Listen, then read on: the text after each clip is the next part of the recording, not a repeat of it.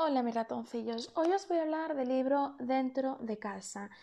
¿Qué pasaría si a tu casa entrarían extraños con buenas palabras, buenas formas y te cambian la vida? Esto es lo que le sucede a nuestro protagonista, un niño de familia adenerado que sus padres empiezan a perder dinero por una mala gestión de su padre y una mala ayuda aparece en su casa y le acaban convirtiendo en una secta obligando a la familia a deshacerse de sus pertenencias y a llevar como única prenda una túnica y descalzos. ¿A dónde iban esas prendas y todos los quehaceres, incluyendo las buenas joyas de la familia? Pues nuestro protagonista las había encontrado escondidas. ¿Cómo termina esta historia? Solo un bebé aparece vivo en esa casa ningún rastro de los niños pequeños de la casa.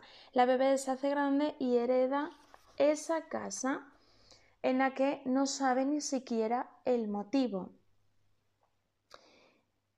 La bebé se hace mujer, entra en esa casa y escucha unos ruidos extraños.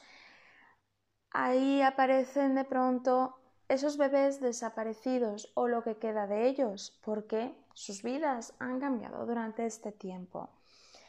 Intriga, asesinato, buen trama y una secta, que hoy en día creo eh, que siguen existiendo muchas de esas sectas, que siguen obligando a la gente a hacer y decir lo que una sola persona, un solo líder, eh, pues hace y dice. Y creo que en este libro transforma muy bien en, en lo que es ser una secta y sin que te des cuenta de que estás entrando en una, sobre todo si en la mañana te cambian por completo tu casa, ¿no? Te encierran de, de tus quehaceres, no te dejan ni siquiera ir al colegio, como le sucede a nuestro pequeño protagonista, y tiene que ser solo en casa y hacer lo que una persona o dos la que indican sus propias normas.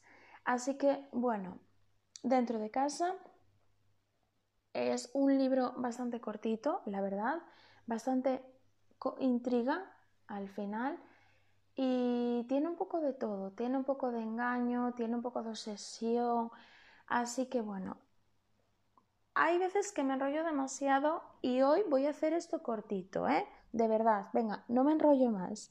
Hasta la siguiente. Os quiero.